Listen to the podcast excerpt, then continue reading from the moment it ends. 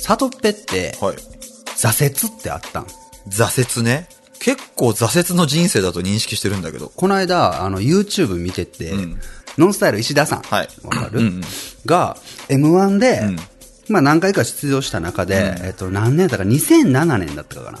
で、えっと、負けた時に、初めて泣いたっていう話。あー、あ、泣いたか。そう。ほんで、えっ、と、その前の年でも出てたのに、泣けんかったんよな、つって。で、なんで泣けたんだろうと思った時に、あ、俺やったんだと思ったっていう話をしてて、これだけやると泣けるんだなっていうことを知ったんだよね、みたいなことを喋ってて、なんか、挫折のニュアンスとも違うね。あの、今、今俺が話を聞いた感じだと、挫折というかなんか、わかんない。本当にやり、単語なんだけど、本当にやりきって泣いたことがあるかっていうあー、なるほど。感じかもしれないね。あー、そうかそうか。はい、はい。なんか挫折ってどうしてもこう、ほら、そこでくじけてしまうみたいな。あーあー、なんとなく、でもほら、そその今のエピソードはすごく素晴らしくて、なんかこう、ややりきったから出た涙みたいな、なんかほら、ネガティブじゃない涙っていうか、達成に至るまでに諦めてしまったことが挫折であって、達成した後の結果で、えー勝敗がついたことは挫折とは呼ばない。ああ、そうだね。あ、そうな、ななんかそんな気も今、したから。皆さんこんにちは。特勤マッシュサトッペこと佐藤です。特勤マッシュ提供、ポッドキャスト番組、ノットスクール。この番組では、高校時代同じ時を過ごし、共に社会で出た二人が今、それぞれの知識と経験をクロスさせ、近い未来で次を担う世代へ向けて、手加減なしでお届けします。ぜひ最後までお楽しみください。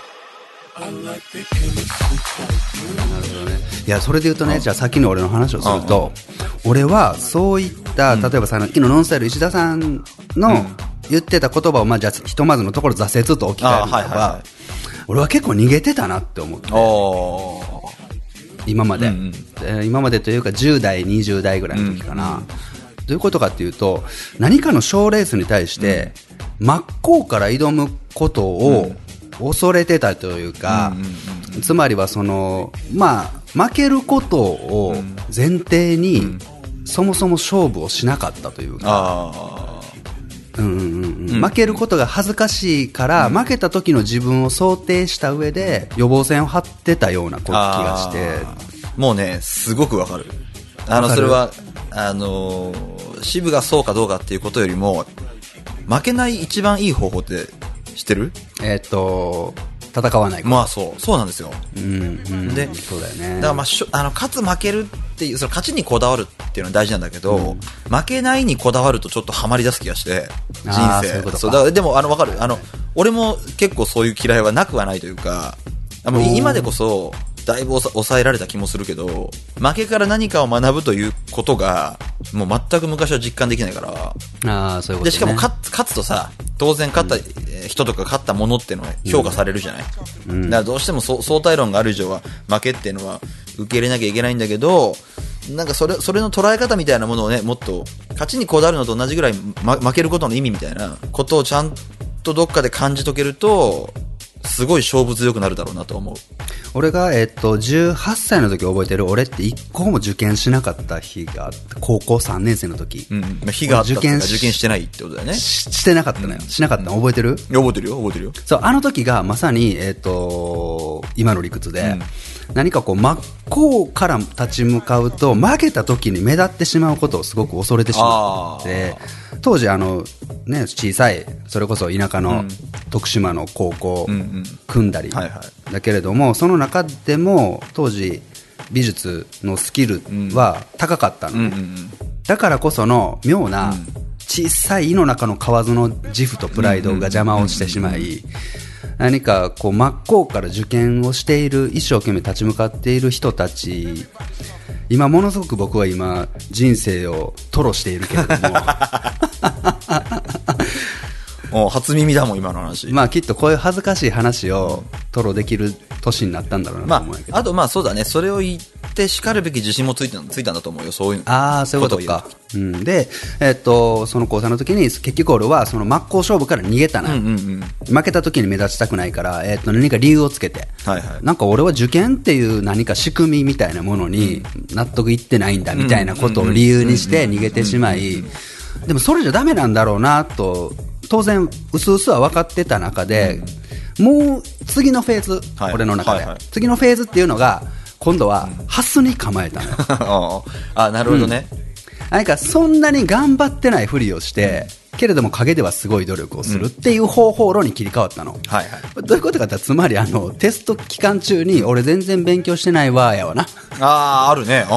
うん。うん、言ってたこれは結構みんなよよく言う使う使うでしょ。うん、あれ、あれ、あれ。あれかで、あれをすると、あの、勝った時にも褒められるし、負けても目立たないっていう、ああ、わかる。方法じゃんかわかるわかる。うん、これを取ってたのよ。なるほど。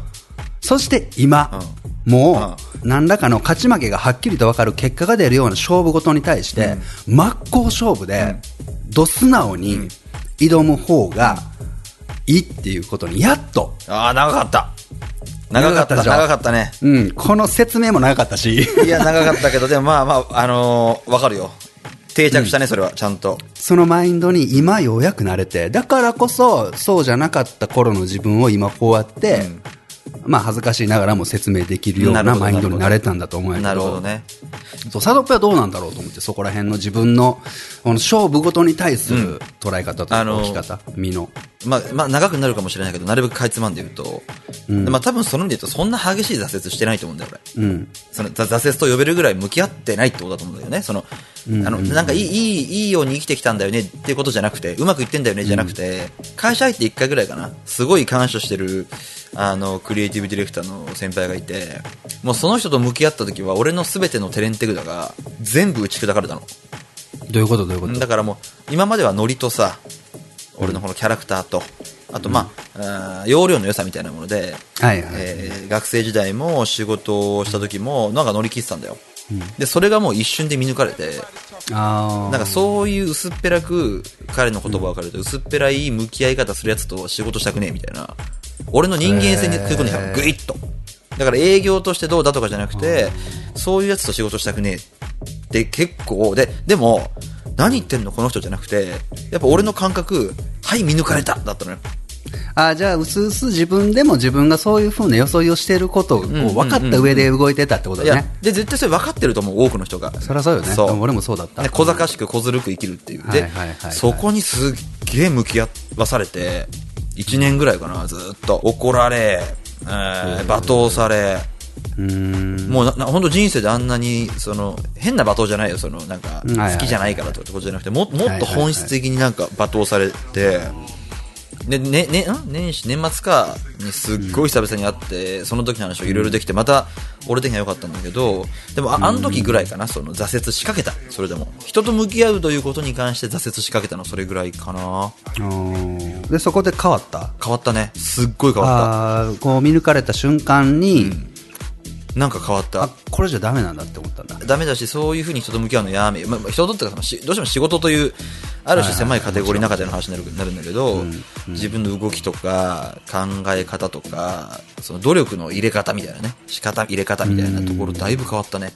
うーん、なるほどね。で、そそれ以降、勝敗というものを、一勝一敗はあんま気にならなくなってきて、まあ、もうとにかく成長だと。もう自分がその、負けも含めて成長できてるかっていう、なんつうんだろう。で、俺もそれまでは、負けるということに対しては、ハスに構えてたから、なんとなく勝てる勝負しかしないとかさ。あ、わかる。うん、そうだね。なもで、超ダサいみたいな。今思うともう本当にちょっとごめんなさいなんだけど。で、もちろん、もう、とにかくあらゆる努力で勝てるに持ってったから勝てる勝負になってるっていうこともあるだろうから、それは全然いいと思うんだけど、もうね、それからは変わったね。で、あと、勝てるかどうかわからんときには、もうこれ必殺。俺勝っちゃうよと。へえ。おーえ、それは自分を鼓舞するために？そうそうそうそう。俺勝っちゃうよっつって、やったテストでもさ、俺100点取っちゃうからと。取っちゃうよっつって、うんなんだろう。まあ、取っちゃうよっつって2点とかあったらちょっとさすがにさ、ちょっと恥ずかしいと思うんだけど、はいはいはいはいやっぱ言うと人間さ、追い込まれるから、っていうことだよね。そうそうそうだからもう、引くに引けない状況を自分で作っちゃうって作った方がいいいう論法だよね。そう。で、それはちょっと周りの力を借りて、周りに言うことで、周りは別に何とも思ってないと思うんだけど、その暗黙のプレッシャーをもう自分に課すしかないよね。で、この話って結局自意識じゃんか。自意識ですね。自意識との戦いでしょ、これって。そうだね。そんで、えっ、と、負けた時に目立つとか、俺勝っちゃうよって言って周りに鼓舞することで自分を引き立てるとかで、つまりは誰かから自分がどう見られたいかみたいな自意識じゃんか。そんで、えっと、俺が20代の時とかそのフェーズを重ねた2段階目うん。とかと今、ん。現在と何が違うかっていうと結局ね勝率が上がった気がして、うんうんうん。そんで必然な気がするなんでこう勝率が上がったんだろうなって思った時にえっ、とね無駄がそがれたんだよね。ほう、ちょっと。でその無駄って何なんだろうってよりこう因数分解していくと、はいはい恥ずかしいみたいな、うん。自分の気持ち。賞レースにめっちゃ挑んでんじゃんあいつ、でも負けたじゃんっていう周りのあいつ恥ずかしいだろうなみたいなことがもう無駄だったんよね。うん、まあまあね。なぜかというと、はい。自分のことを顧みたらすごくわかるんやけど、うん。誰かが恥ずかしがっている様子って、気にも留めてないよね。まあ、ああの人恥ずかしそうだったなっていう人生における記憶ないよね。あっても5秒でしょうん5秒だね。つまりはその誰かから見られた時の5秒を、俺は5年ぐらい考えてたんかなと思うと、まあそうだよなこれって超無駄じゃんと思って、まあわかりますよ。そんなことにも気にも留めず、ただただ自分がやりたいことを挑みたい勝負に、真っ向勝負で挑んでいく方が、はるかに多分きっと自分の熱量もエネルうギーん。も変換できるし、うんそのまんまの。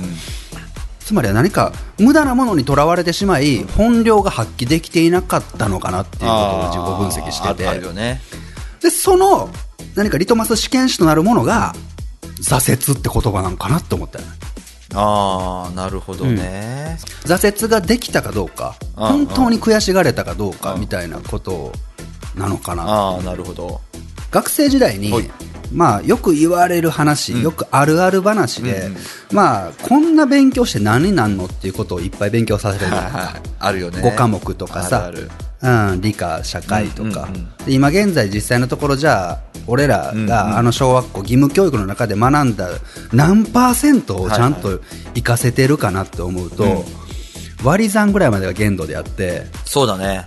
サインコサインってもう日常生活に関係ないじゃん。うんなんか、日常生活でサイン、コサインって、なんか昔あったよね、あったあった っていう世間話に使うようだね、あれ。そうそうそうそうそう。でそんな中でじゃあ今現在サインコサインで必死にテストの点を取ろうとしている学生さんに、これって必要なんですかって今僕ら大人が聞かれたら、うってなっちゃうけれども、その答えがいろいろつながって俺はなんか分かったんやけど、うんうん。